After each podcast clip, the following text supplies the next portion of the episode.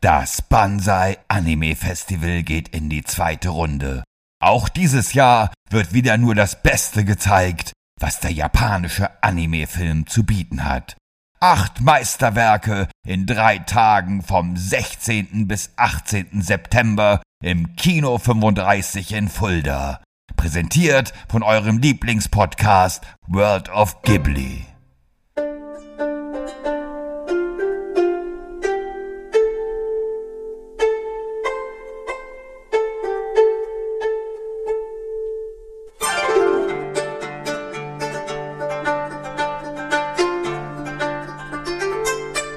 Hallo und herzlich willkommen zur vorerst letzten Episode eures Lieblingspodcasts über das Studio Ghibli. Hallo und herzlich willkommen hier bei World of Ghibli. Mein Name ist Shaggy Schwarz, an meiner Seite wie alle zwei Wochen Thomas van der Scheck. Hallo Thomas.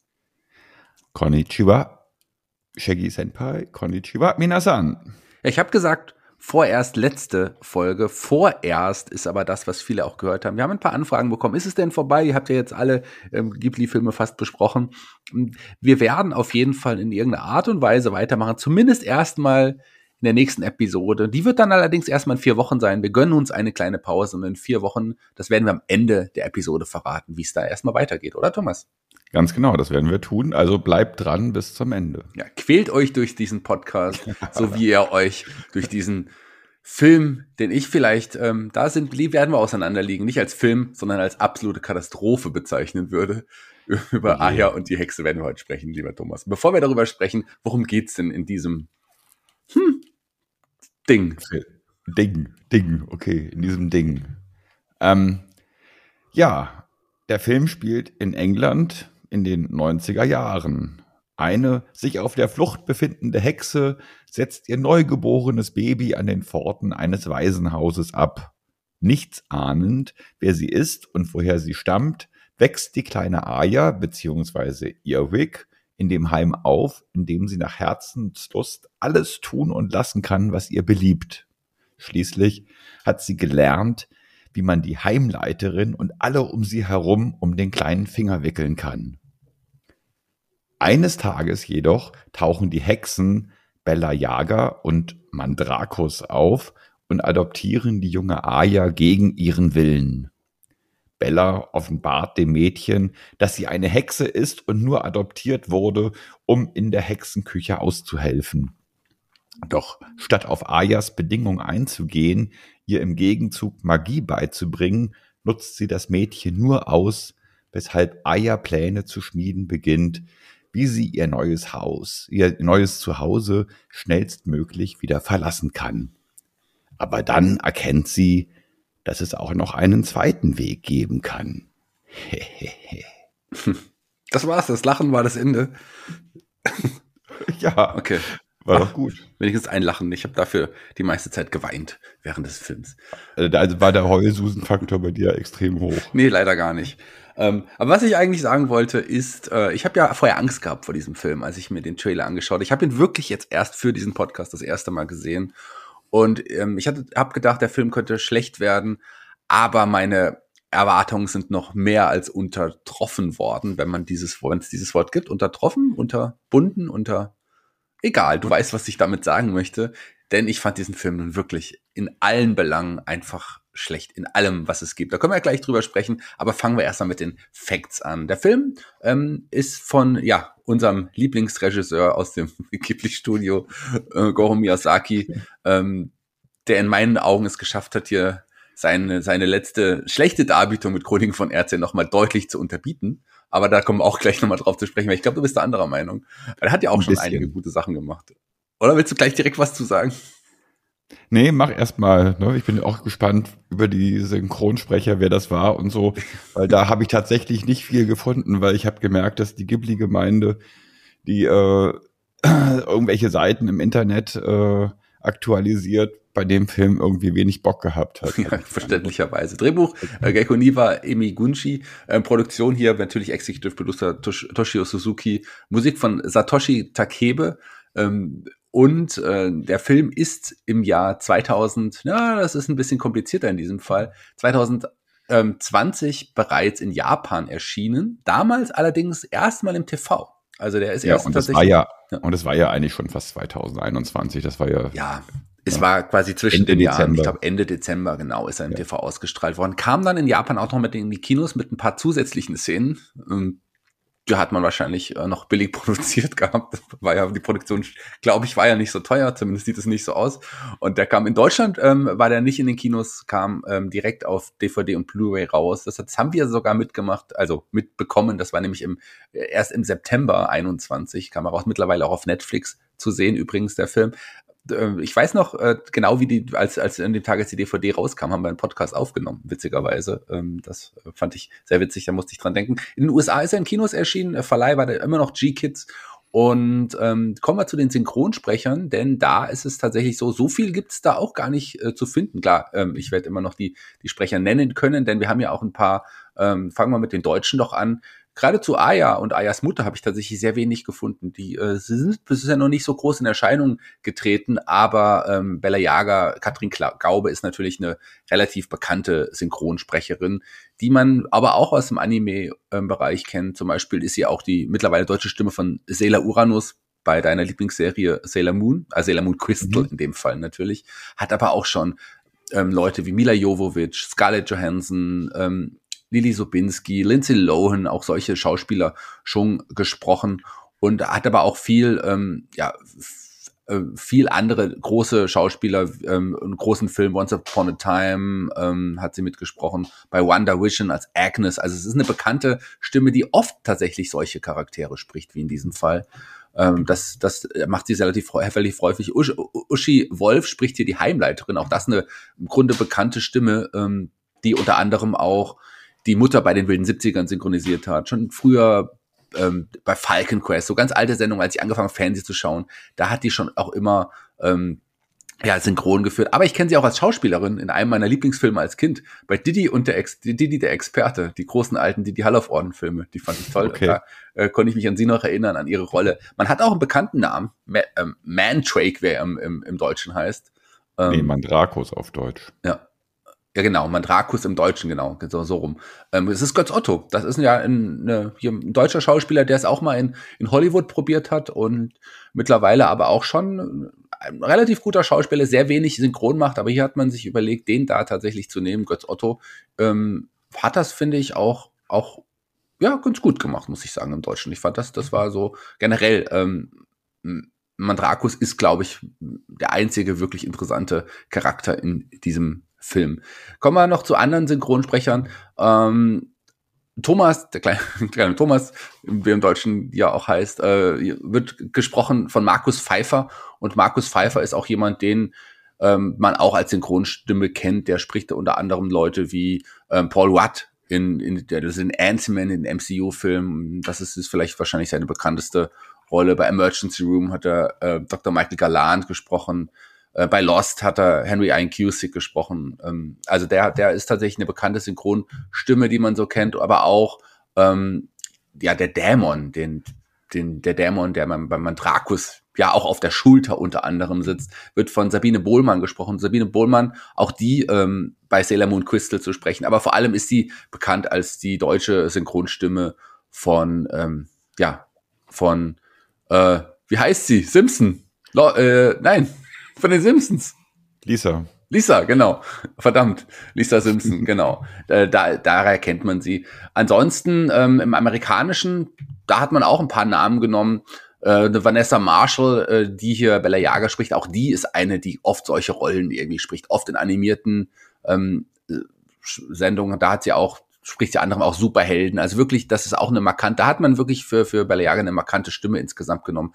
Ansonsten ähm, mit Richard E. Grant auch ein wirklich ja Charakterdarsteller aus Hollywood, hier der Mandrake spricht. Äh, ansonsten auch gar nicht so wirklich die großen Namen, die man hier aufgefahren hat. Das war es im Grunde schon, was ich diesmal zu den Synchronstimmen sagen kann, lieber Thomas. Ja, das ist doch eine ganze Menge. Dafür, dass ich eigentlich so gut wie gar nichts gefunden habe, äh, hast du jetzt eigentlich schon den Podcast alleine bestritten. Kommen wir jetzt zum VOG-Ranking. Ja, gefunden habe ich auch nicht viel. Das ist nur das, was ich quasi, was man halt so weiß über die Leute. Gell? So.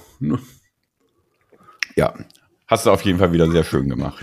Aber lass uns doch direkt mal anfangen, ähm, über das jemand anderen zu sprechen, über eine Frau, die wir, über die wir schon mal gesprochen haben, und zwar äh, meine ich Diane Wine Jones. Das ist ja eine bekannte, oder war, muss man ja sagen, bekannte britische Schriftstellerin, die vor allem durch ihre Fantasy-Romane größtenteils für Jugendliche, äh, gibt aber auch Erwachsenenromane bekannt geworden ist. Und die, über die haben wir schon mal hier im Podcast gesprochen.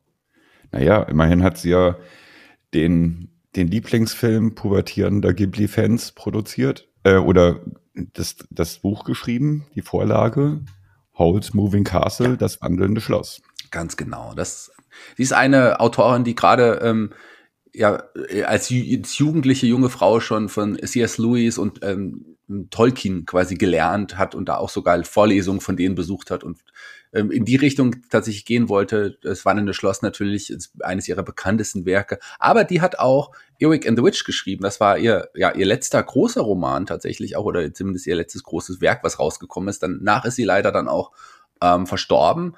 Aber ich würde mal sagen, ähm, da als Buch weiß ich nicht, ob es funktioniert, aber als Film, und da kommen wir jetzt endlich auf den Film zu sprechen, finde ich, funktioniert es leider nicht, lieber Thomas. Hm. Ja, ich, ich weiß ja nicht, warum du den so negativ bewertest. Ich meine, okay, da werden wir jetzt drüber reden. Ich, ähm, ich habe mir den Film angeguckt und habe eigentlich versucht, die ganze Zeit immer noch was Positives zu sehen. Aber es hat nur funktioniert, wenn ich äh, mich davon gelöst habe, dass es sich eigentlich um einen Ghibli-Film handelt. Ich habe ihn einfach nur als Film ja. versucht irgendwie zu bewerten und dann wurde er ein kleines bisschen besser. Gut, als Film, äh, wenn man ihn nur als Film rein und abseits vom Ghibli-Film bewertet, es bleibt, ist es trotzdem noch eine Katastrophe in so vielen Dingen. Ganz kurz nochmal, bevor wir gleich darüber sprechen, was ich noch sagen wollte. Der Film sollte sogar bei den Filmfestspielen von Cannes, äh, tatsächlich sollte da die Uraufführung stattfinden im Jahr 2020. Da hat man das einzige Mal Glück gehabt, dass da ähm, die Covid-19-Pandemie war, denn da, so musste man im großen Publikum nicht diesen Film zeigen, denn ich finde, der funktioniert einfach gar nicht. Die Charaktere sind alle unglaublich schlecht gezeichnet machen nahezu keine Wandlung durch. Nahezu, sagen wir zumindest die Hauptcharaktere. Die Zeit, der Zeichenstil ist ja auch hier Computer, das erste Mal computeranimiert, da müssen wir gleich drüber sprechen, äh, ist, sieht so aus, als hätte man kein Geld gehabt. Da gibt's selbst gute Nickelodeon oder Nickelodeon-Produktionen, wo der, wo der Stil deutlich besser aussieht. Du musst ja einfach mal, mh, hm, einfach mal dir die, die, die Mimiken der, der Charaktere anschauen. Da ist man auf einem Stil hängen geblieben, der vor 15 Jahren vielleicht möglich war oder sagen wir mal vor 10. Also da ist man, ich weiß nicht, warum man so diese Art und Weise gewählt hat. Sieht so ein bisschen aus wie so Stop Motion in schlecht auch so gefühlt. Also das ist wirklich, da, da passt einfach so vieles nicht. Oder was kannst du zum Beispiel an diesem Zeichenstil gut finden? Also mir hat vor allem, muss ich sagen, ähm, der Detailreichtum der Hintergrundbilder über oder ja, das hat mir sehr, sehr gut gefallen, muss ich tatsächlich sagen. Ähm, die Charaktere fand ich jetzt halt ein bisschen weniger gelungen, aber tatsächlich alles äh, drumherum. Die, das ganze Setting, wie das Setting ausgesehen hat, die Lichtstimmung, die Farbgebung ähm, und wie gesagt, und der wirkliche Detailreichtum, das fand ich irgendwie wirklich noch klasse. Das fand ich so wirklich in der Umsetzung richtig gut. Und ich muss auch sagen, ähm, okay, ich habe vielleicht noch nicht so viele wirklich 3D-animierte Filme gesehen, die komplett irgendwie 3D-CGI sind, außer der Pixar-Filme. Die sind auf jeden Fall besser. ähm, aber hm, prinzipiell fand ich doch das eigentlich äh, das Optische gar nicht schlecht. Man, wie gesagt, man muss es halt nur von Ghibli-Produktionen einfach lösen und einfach sagen, so, das ist jetzt eine 3D-CGI-Produktion, die mich wirklich, ja, in, in, in, den, in der Hinsicht äh, Setting, Lichtstimmung und so weiter, Detailreichtum beeindruckt hat. Okay, dann ähm, muss ich dagegen halten und sagen, dass ich gerade finde, dass man da einfach, äh, da hätte man sehr viel genauer sein können, sehr viel mehr Details auch einbauen können, weil ich finde eher im Gegenteil, für das, was möglich ist in, in der aktuellen Zeit, hat man überhaupt ganz wenig abgeliefert. Man hat vielleicht hier fünf Prozent von dem, was aktuell möglich ist an Detailreichtum und auch, auch insgesamt, das ist, finde, also, das ist der Hintergründe, okay, ähm, da, auch da hätte man mehr einbauen können, aber die, die Personen selber sehen alle, finde ich, ganz schlimm aus.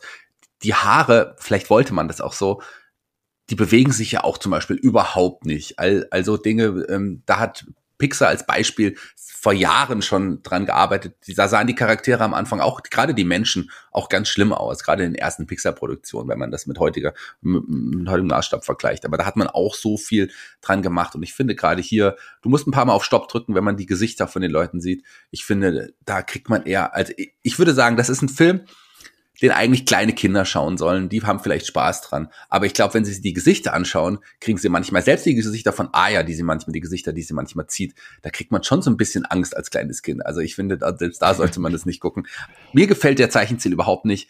Wie gesagt, da ist deutlich, deutlich mehr möglich. Sieht aus wie eine billige Nickelodeon-Produktion. Mehr ist das in meinen Augen letzten Endes nicht. Und auch die Story, ähm, die ist ja fast gar nicht vorhanden.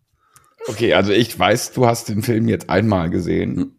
Ich habe ihn äh, tatsächlich jetzt dreimal gesehen. Ich habe ihn zuerst gesehen, heimlich. Da ist er noch gar nicht irgendwie offiziell draußen gewesen, mit Engl im Original mit englischen Untertiteln. Da habe ich es ganz genauso empfunden, wie du es gerade erzählt hast. Jetzt habe ich ihn mir gestern das zweite Mal angeguckt. Ähm, auf Japanisch mit deutschen Untertiteln. Und auf einmal fand ich, also ich habe auch wirklich Angst vor dem Podcast gehabt und auch Angst davor gehabt, mir den Film nochmal anzuschauen. Ähm, oder ja, Angst davor, dass ich mich langweilen würde, dass ich ihn wirklich mega schlecht finde. Aber beim zweiten Mal habe ich, auf, hab ich auf ganz andere Dinge geachtet und da hat es mir dann tatsächlich ein Stück weit besser gefallen.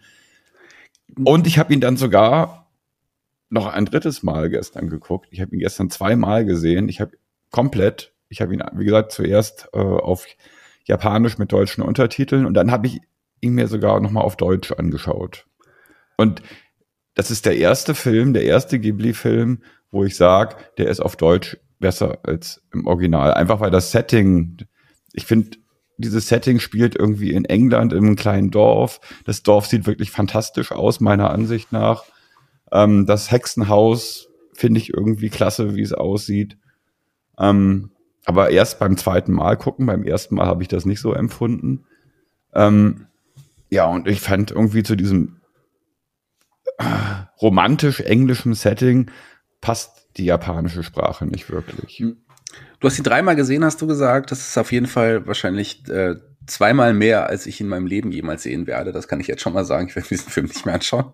Ähm, und wer dich kennt, weiß ja, du bist ja auch Fotograf und ähm, also äh, gerade so deine Highlight-Fotografien waren ja auch so ein bisschen in diesem SM-Stil. Und ich glaube, deswegen kann ich mir auch verstehen, dass du quasi dir diesen Film dreimal angeschaut hast. Das passt zu deiner Gesinnung, weil anders kann ich es mir nicht erklären tatsächlich. Ich kann mir nicht vorstellen, dass der Film besser wird. Und ja, es stimmt, der Film wirkt, ich habe tatsächlich auch äh, mal die, durch die Sprachen geswitcht. Ich wollte mir den nicht nochmal anschauen, um zu schauen, auf Deutsch funktioniert der abgesehen von den ganz schrecklichen ähm, ja, Band-Musikstücken, die dann auf Deutsch noch mal schlimmer sind als auf Englisch. Und da waren ja, sie schon ja. schlimm. Also das, aber das könnte auch kleinen äh, Kindern, äh, wahrscheinlich eher kleinen Mädchen gefallen. Das ist schon in Ordnung. Also ich will da jetzt nicht sagen, ich glaube aber, das ist kein Film für Erwachsene, in keinster Weise. Ich weiß nicht, wie du da deinen Spaß dran finden konntest, ähm, aber ansonsten will ich ja mal nicht so sein. Ich habe ihn jetzt, glaube ich, nicht bewertet danach irgendwie, dass ich ihn mir als Erwachsener anschaue, sondern ich habe ihn mir beim ersten Mal vielleicht, aber beim dem zweiten und dritten Mal habe ich ihn wirklich in erster Linie nach dem äh, visuellen beurteilt und und nicht unbedingt nach dem äh, beim wie bewegen sich die Figuren, wie bewegen sich die Haare und so weiter, sondern wie gesagt, ich mir haben die mir hat die Stimmung sehr gut gefallen, die die Hintergründe, das Setting eigentlich so an sich. Das trägt für mich den Film aber ich habe nicht das Gefühl, ich müsste ihn mir jetzt unbedingt deswegen nochmal angucken. Da gibt es wesentlich bessere Filme und vor allem im, im Ghibli-Bereich. Und ähm, aber ja, das kann ich auf jeden Fall schon mal sagen. Das wird ein Ghibli-Film sein, genauso wie Chroniken von Erdsee, wo ich versuchen werde, mich irgendwie drum zu drücken, das nochmal anzuschauen. Hast du ja jetzt auch oft genug mittlerweile gesehen. Ja, genau, dann lass uns äh, mal zu den, zu den Easter Eggs kommen, oder willst du noch was sagen? Also ich, ich habe, also ich also prinzipiell finde ich ja ähm, die die Figur der Aya an sich, die finde ich tatsächlich, muss ich sagen, sehr sehr fragwürdig. Ja, sehr unsympathisch. Ja. So richtig unsympathisch finde ich sie jetzt nicht. Sie ist äh, ja, wie soll man sagen? Also die, es geht da eher um ein äh, moralisch, ist sie moralisch finde ich sie fragwürdig, weil es wird eigentlich irgendwie vermittelt, äh, wenn du wenn du berechnend bist und wenn du äh, Leute manipulierst, dann kriegst du, was du willst. Und das ist gut so. Mhm. Und das musst du durchziehen bis zum Ende. Ne? Das hat sie im, im Heim, in ihrem, im Kinderheim schon gemacht. Das hat sie dann irgendwie im Hexenhaus gemacht mit den, mit äh, Bella Jager und mit Mandrakus. Ähm, und ja, und ich finde, das sind so Werte, die sollte man versuchen, eigentlich Kindern nicht zu vermitteln. ne? Aber ähm, Goro hat das ja, Goro Miyazaki hat das ja damit gerechtfertigt, ähm, dass es mittlerweile wesentlich mehr alte Menschen als junge Menschen gibt und die jungen Menschen müssen sich gegen die Alten durchsetzen und deswegen findet er, äh, da sollte das auch die Message von Aya and the Witch sein, dass man sich irgend, dass man die Alten quasi manipuliert und das findet er gut und er findet das auch, das sollten die äh, sollten die Kinder, die sich den Film angucken, irgendwie zu Herzen nehmen. Also das finde ich jetzt wirklich sehr, sehr fragwürdig. ähm, ja, das stimmt. Und das Einzige, was ich tatsächlich gerne sehen wollte, ist, wie, ähm, wie dann Aya rausfindet, ähm, dass die rothaarige Frau ihre Mutter ist und wie sie dann darauf reagiert. Das ist das Einzige, was mich dann interessiert hat und wie es dann zu dem Happy End kommt. Und dessen sind wir im Grunde auch beraubt worden. Das haben wir auch nicht gesehen. Ja, also, ja, das fand ich halt wiederum dann auch der Film hat einfach, ja, der hat angefangen, die ersten zehn Minuten irgendwie waren ganz gut. Dann, äh, dann wird 40 Minuten gekocht oder, oder geputzt. Dann ist eigentlich nichts mehr passiert, eigentlich immer nur noch dasselbe. Bella Jager meckert und, und, und, und, äh, und, und Aya versucht zu manipulieren. Und die letzten zehn Minuten fangen dann wieder an, ein bisschen interessanter zu werden. Ähm, und dann hört der Film einfach auf. Und ich habe das Gefühl, jetzt müsste er eigentlich erst anfangen es ist ja auch so, dass, ähm, dass Hayao Miyazaki ähm, ja quasi eine, in der Anfangsplanung auch mit involviert war. Gell? Und er hat den Film dann gesehen und das heißt, er fand ihn gar nicht so schlecht. Er fand ihn ganz gut, heißt es zumindest. Also ich genau. Bin, das ist schon seltsam, muss genau. ich sagen. Vielleicht hat er das erste Mal auch was Animiertes gesehen. Das kann natürlich sein. Ja, äh, Hayao soll gesagt haben, das war, sich den Film anzugucken, war ein großer Spaß. Interessant ist allerdings, wie Goro darauf reagiert hat. Weil er hat gesagt, ich glaube, das liegt daran, dass er alt geworden ist. Die Retourkutsche. Lass uns jetzt zu den Easter Eggs gehen, denn ich habe ganz viel, äh, ganz viel entdeckt. Allerdings nicht in, in diesem Film, sondern parallel auf dem Second Screen, als ich Kiki gesehen habe. Kikis kleinen Lieferservice, der ein fantastischer Film ist. Das war mir auf gar nicht einmal. bewusst. Auf einmal. Aber wenn man die beiden Filme miteinander vergleicht, das ist ja ein ein Meisterwerk gegen, gegen, diesen, gegen diesen Film. Das ist generell ein geiler Film. Das habe ich dir schon damals gesagt, aber du hast ja immer hier äh, wegen, wegen Tomboy oder wie der hieß, ja. irgendwie den Film so scheiße gefunden. Ja, aber ich hatte ja noch nicht den Vergleich jetzt hier zu Aya. Also ich, wenn ich die beiden vergleichen würde, liegen da Welten dazwischen. Ansonsten ähm, gibt's nichts zu entdecken, oder, in diesem Film? Doch. Ja, was hast du denn entdeckt? Du hast dir den Abspann nicht angeguckt, oder? Nee, ich habe mir den Abspann nicht angeschaut, tatsächlich nicht. Ja, im Abspann sieht man Aya mit, den, mit, mit ein paar Dämonen auf der Schulter und sie gucken sich zusammen im Fernsehen Holds Moving Castle an. Das ist ja. sogar sehr witzig, muss ich sagen. Ja, das fand ich auch witzig. Aber ich konnte nicht mehr, ich musste einfach abschalten. Und, und im Abspann wird ja quasi alles das, was man gerne gesehen hätte, ne, wie es quasi weitergeht, wie jetzt jetzt wo sie äh, sich mit Bella Jager und mit Mandrakos am Ende irgendwie gut versteht, was dann so in deren Leben alles passiert. Das sieht man alles erst im Abspann, quasi wie bei Totoro, wo die Geschichte eigentlich auch erst im Abspann wirklich weitergeht. Ne? Ähm, das hat mir tatsächlich, muss ich auch sagen, sehr, sehr gut gefallen. Ähm, aber darum hast du dich ja beraubt, weil du vorher ausgeschaltet hast. Ja, naja. Das tut mir sehr leid. So. Ich weiß es jetzt von dir, das reicht mir. Hm, okay. VOG-Ranking? Ja, VOG-Ranking. Oh okay. Oh Gott. Ich bin gespannt. Ich bin ja sehr gespannt. Ich fange einfach mal, ich, ich fange einfach mal an. Lieber Thomas, wie fandest du denn diese, kann man es noch Umsetzung nennen? Muss man ja. Nachdem ich weiß, wie du jetzt irgendwie zu dem Film stehst und so, traue ich mich das gar nicht mehr zu sagen. Okay. Aber, aber ich habe ja, ich habe das ja versucht zu rechtfertigen und du hast es mit meiner, äh, mit meiner angeblichen, mit meinem angeblichen Masochismus, den ich eigentlich gar nicht besitze, abgetan. Aber ähm, wie gesagt, ja, als Fotograf äh, achte ich tatsächlich irgendwie wirklich mehr so auf Hintergründe und Lichtstimmung und dieses und jenes. Und wie gesagt, nur für das Setting gar nicht unbedingt für das, fürs Charakterdesign oder für wie die, wie die Charaktere umgesetzt worden sind. Hauptsächlich für das äh, Setting gebe ich dem Film sieben Punkte. sieben schlechte Punkte äh, als Kompromiss. Hast du, hast du mal ein Arcane gesehen? Ich weiß, es ist eigentlich gar nicht so deine Welt. Das ist ja dieses ähm, LOL, die League of Legends äh, aus dem Spiel inspirierte Serie ähm, die gerade aktuell auf Netflix auch gut durchstartet? Oder davon schon mal gehört?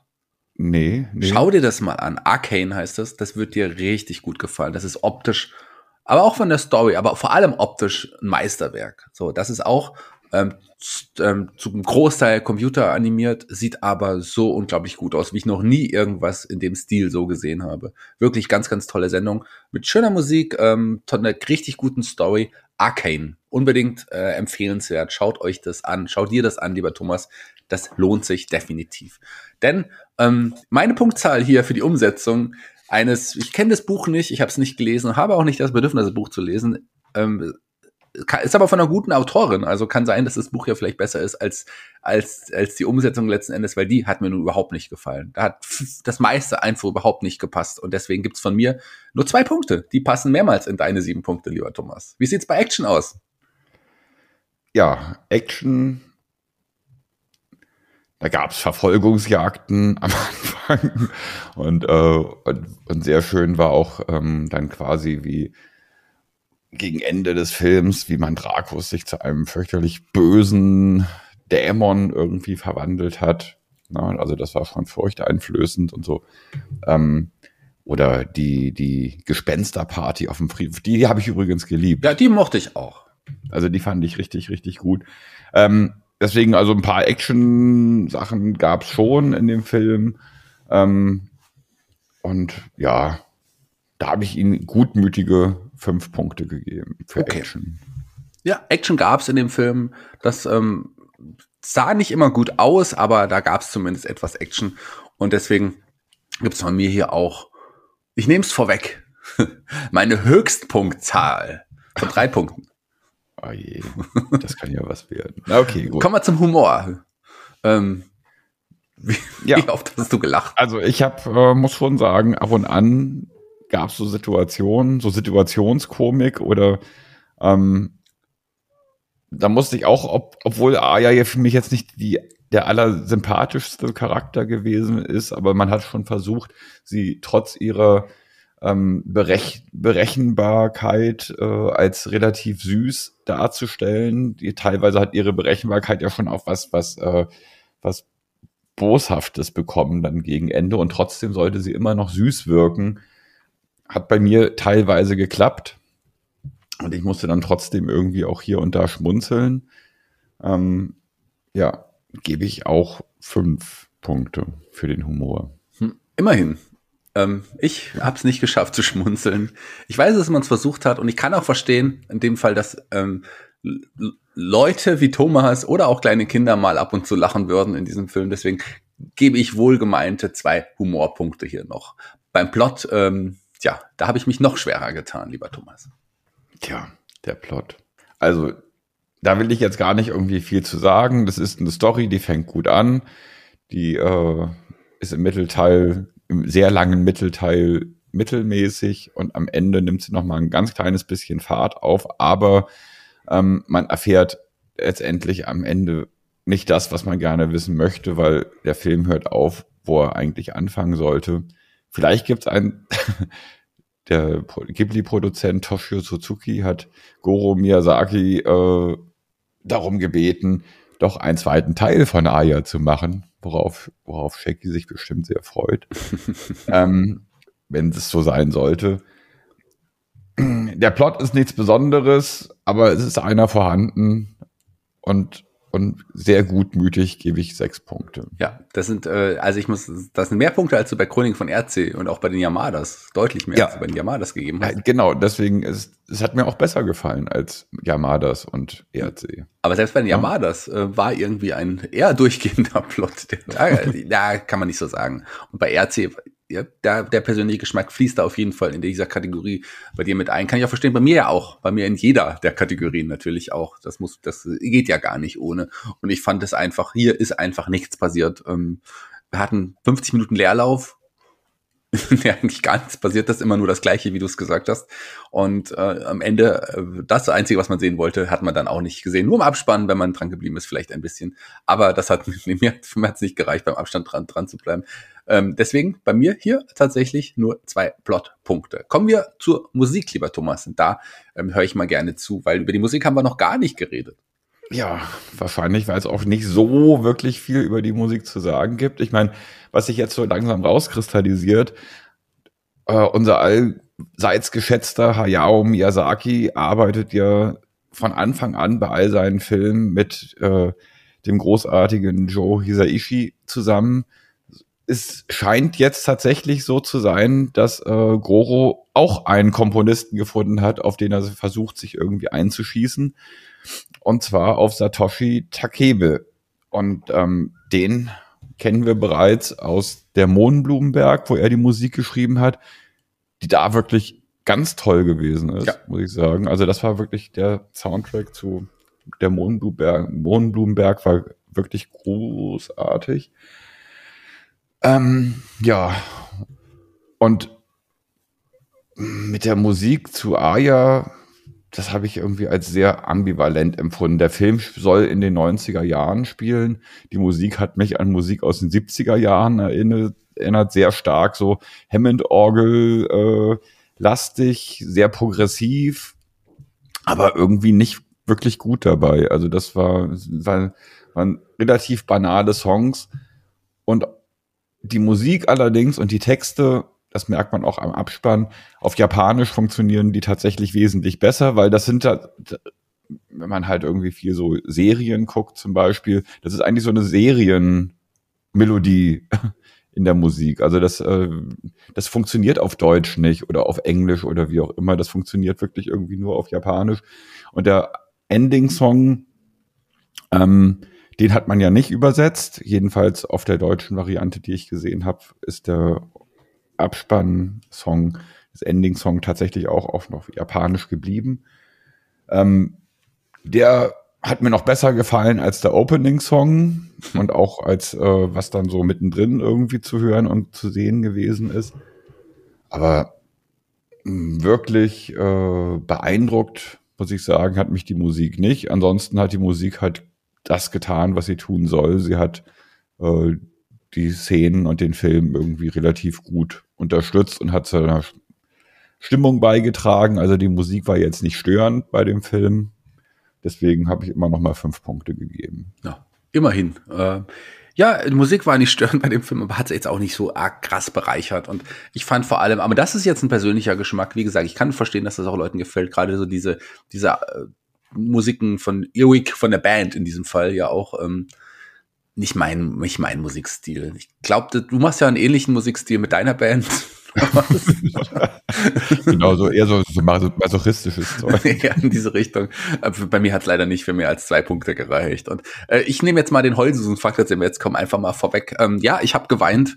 Ähm, das erste Mal mit dem Blick auf die Uhr, dass ich gesehen habe, dass dieser Film immer noch 50 Minuten dauert, da musste ich dann tatsächlich, äh, da habe ich Tränen vergossen. Ähm, So, so kenne ich dich gar nicht so negativ. Normalerweise bist du der viel positivere von uns beiden. Nee, äh, da hab, also da habe ich aufs Kissen eingeschlagen, ich gesehen das passiert. Ist einfach nicht mein Film. Ich kann aber auch verstehen, dass es auch Leute gibt, die den Film in Ordnung finden. Mehr kann ich mir aber nicht vorstellen, tatsächlich. Also ein Punkt, mehr geht nicht. Da gab es keinen Moment, wo ich auch nur einen Ansatz eine Träne ähm, hätte vergießen können. Naja, gut, also ganz am Ende, denke ich mal, die Weihnachtsstimmung und, und Aya geht zu, es klingelt an der Tür, Aya öffnet und, und, und ihr Freund Pudding steht da und wird von ihrer Mutter im Arm gehalten und die Mutter sagt, hallo, ihr Weg. Das, ach komm, das war doch schon ein bisschen sentimental. Nein.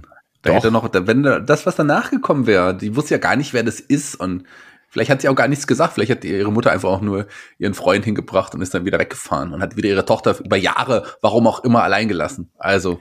Ja, du wolltest den Abspann ja nicht gucken. Deswegen, wer weiß, vielleicht wäre es da ja weitergegangen. Ja, ich vielleicht werden dann die Fragen beantwortet worden. Egal. Aber was hast ich, du denn jetzt? Wie viele Punkte? Zwei. Okay. Okay. Ich komme sogar auf einen äh, Zwischenwert, ähm, wenn ich alles zusammenrechne, von genau zwei. Das passt doch. Und du? Ich auf fünf. Immerhin, Bin ich jetzt ein Verräter an der Sache? Nee. Oder du? Also bei mir auf jeden Fall, da kann ich jetzt schon mal sagen, glaube ich, auf dem letzten Platz aller Filme, oder? Ich glaube, Chroniken von Erze müsste da drüber liegen. Wer hätte das gedacht? Ja, ich glaube ja. Ja, oh. doch, das ist für dich mit Abstand der schlecht bewertete, bewertete Film. Ja, auch was tatsächlich ähm, meinen persönlichen Geschmack angeht, denn da ist auch, auch nur, sind es auch nur zwei Punkte. Also mehr konnte ich hier nicht geben. Ja, und ich habe versucht ja dem Film wirklich noch was Positives abzugewinnen und und ähm, und auf irgendeine ja perverse, vielleicht doch masochistisch, weiß ich nicht, ähm, hat er mir ja auch gefallen. Okay. Deswegen äh, und ich fand ihn irgendwie halt. Jetzt sag's ja. schon. Ah, sieben. Was? Sieben Punkte? Okay. Ähm, ich möchte ganz, ganz, ganz kurz nochmal zum Anfang unserer heutigen Podcast-Episode, als ich sagte, vorerst letzte Episode. Wahrscheinlich ist es doch die letzte Episode von World of Ghibli, dem Podcast für. Ja, wir werden uns absolut zerstreiten ab jetzt. No? Ne? Wir nein, nein. Nie wieder also, ein Wort miteinander reden ich habe auch gelernt, man kann zum Beispiel auch mit Querdenkern nicht diskutieren. Ich werde wohl gar nicht genau. versuchen. Du bist ja kein Querdenker. Aber, aber wer ist denn jetzt der Querdenker von uns beiden? Du oder ich? Ich versuche die Ghibli-Flagge hochzuhalten und du versuchst irgendwie das gesamte Ghibli-Universum mit dem letzten Film einfach zu zerstören. Ja, aber Goro Miyazaki hat ja ähm, in die, mit diesem Film die Ghibli-Flagge angezündet. Die brennt ja. Wenn du sie noch weiter halten willst, dann mach das ruhig. Aber das wird, du wirst, wird bald dein Arm auch anfangen zu brennen. In der Gesamtpunktzahl sind es dann aber dann doch 16 Punkte und macht eine Gesamtplatzierung von einem 21. Platz aus. Das heißt, er ist in der Gesamtplatzierung nicht auf dem letzten Platz, lieber Thomas. Nein. Dank dir. Genau, dank mir hat Aya immer noch geschafft, irgendwie äh, vor den Chroniken von Erdsee und vor den Yamadas zu sein. Ja, auch vor den Yamadas sogar. Das ist ja eine, eine Blamage, sondergleichen. Aber immerhin ähm, damit äh, ein Goro Miyazaki, ja, mit zwei seiner Filme in den letzten in den Top, Top 3 von hinten. Ja, und eigentlich hatte man ja gehofft irgendwie oder gedacht, mit dem Modenblumenberg hat er wirklich viel dazugelernt ja. und es wird jetzt irgendwie, äh, und er wird vielleicht doch nicht so unterirdisch sein, aber ja, mit Aya hat er dann leider doch wieder ein Stück weit bewiesen, dass er nicht unbedingt die beste Wahl ist. Jetzt muss man halt abwarten auf den nächsten Hayao Miyazaki-Film, der leider ja wahrscheinlich erst übernächstes Jahr kommen wird. Es wird der letzte Hayao Miyazaki-Film sein. Zumindest sagt, sagt Miyazaki das. Ach, ja, ja, ja, klar. Das sagt er zum. Und es wird vielleicht der letzte Ghibli-Film sein? Kann es sein? Hängt vom Miyazaki ab, ja. würde ich sagen. Wir werden ja. sehen. Das Aber es gibt ja, gibt ja, ähm, ohne jetzt irgendwie vorab äh, oder vorwegzunehmen, wie es mit unserem Podcast weitergehen wird, da wir ja jetzt eigentlich alle Ghibli-Filme fertig haben, alle besprochen haben, bis auf den neuesten von Miyazaki, was wir dann erst in zwei Jahren machen können. Aber wir müssen ja, wenn wir den Ghibli-Podcast am Leben halten wollen, ja irgendeinen Weg finden, ähm, die Zeit zu überbrücken bis zum nächsten Miyazaki. Ganz genau. Und wir haben auch schon ähm, tatsächlich auch uns was überlegt. Also es wird auf jeden Fall weitergehen, aber wie es genau weitergeht, das werden wir euch erst in vier Wochen erzählen. Denn wir machen eine kleine Pause, kurz vor Weihnachten, eine kleine Pause. In vier Wochen hören wir uns wieder und wir besprechen einen Film, der ja auch ganz eng mit dem Ghibli-Universum verbunden ist. Genau, eigentlich der Film, auf den das ganze Ghibli-Universum gründet.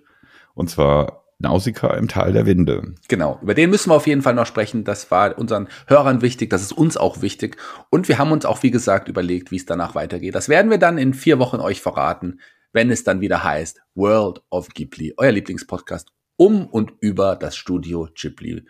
Folgt uns überall, wo es geht, äh, bewertet uns überall, wo es geht, äh, empfiehlt uns überall, wo es geht. Ansonsten würde ich sagen, ich bin raus für heute und die Abschlussworte gehören dir, lieber Thomas. Ja, jetzt in der Vorweihnachtszeit würde ich uns, mich natürlich freuen darüber oder wir uns darüber freuen, wenn ihr äh, uns viele Geschenke zukommen lassen würdet. Ja. Ne? Geschenke kann man nie genug bekommen. Und ansonsten sage ich vielen Dank fürs Zuhören. Arigato gozaimashita. Kondone, minasan, bye bye.